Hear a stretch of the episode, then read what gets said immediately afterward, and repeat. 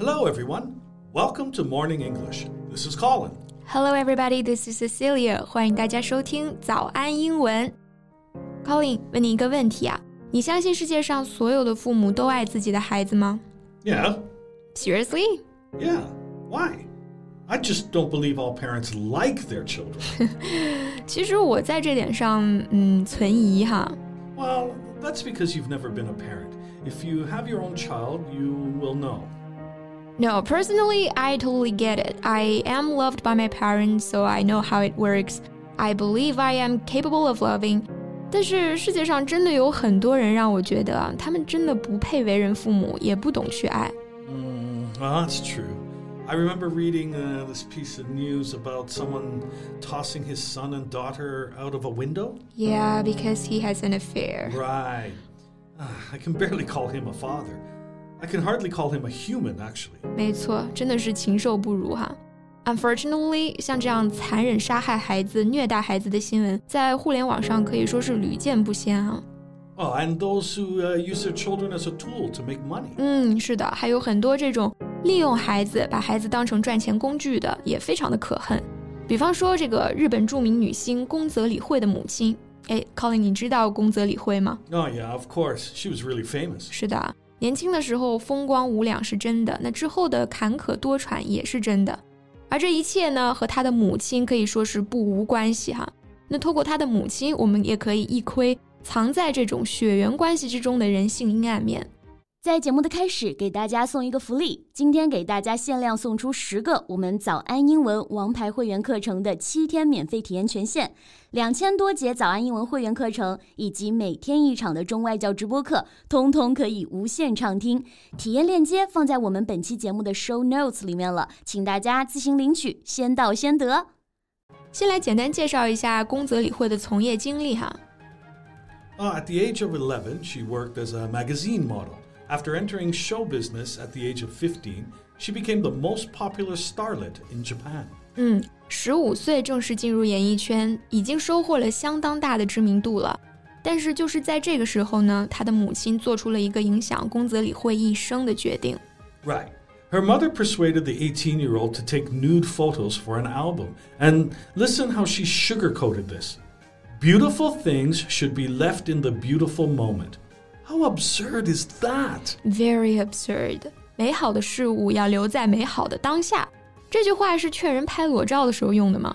那很明显哈，这个母亲就是在强行美化这件事情。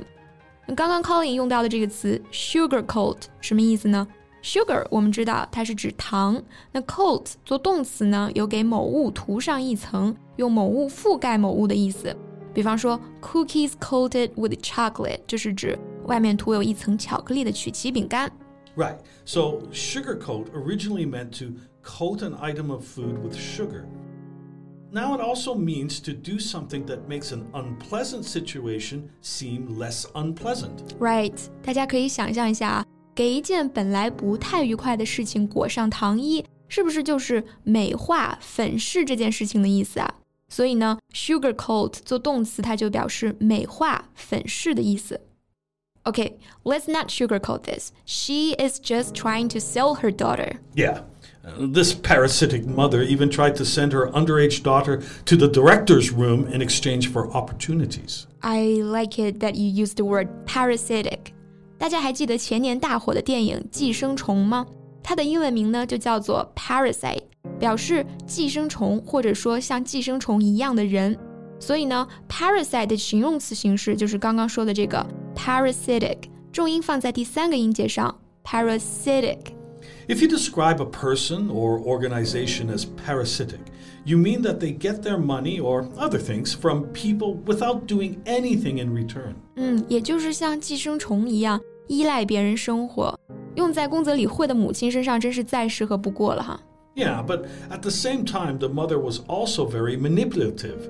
She took full control of her daughter's life and career. 确实，他取代了这个宫泽理惠的经纪公司，一手掌控他所有的商业演出。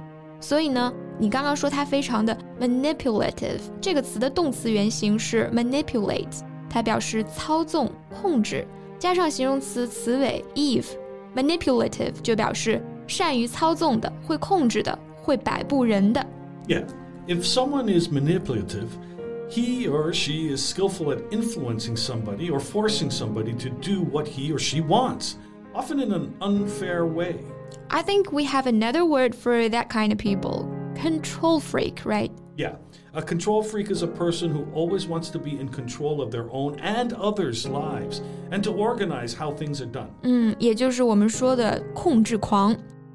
uh, in this mother's case, the problem might be more serious, but she definitely showed strong desire to control every part of her daughter's life. Yeah, including her marriage, of course. 没错，就是在和这个著名的相扑选手贵花田宣布订婚之后的两个月，由于母亲的反对，宫泽理惠就宣布解除婚约了。Because the mother doesn't want her to give up her career and stop making money。没错啊，这之后呢，理惠呢就患上了抑郁症和厌食症。一米六七的身高，体重跌至不到四十公斤。那一九九四年的九月，他在酒店用水果刀划开了自己的左腕动脉，幸好助理及时发现，把他送去医院抢救，才捡回了一条命。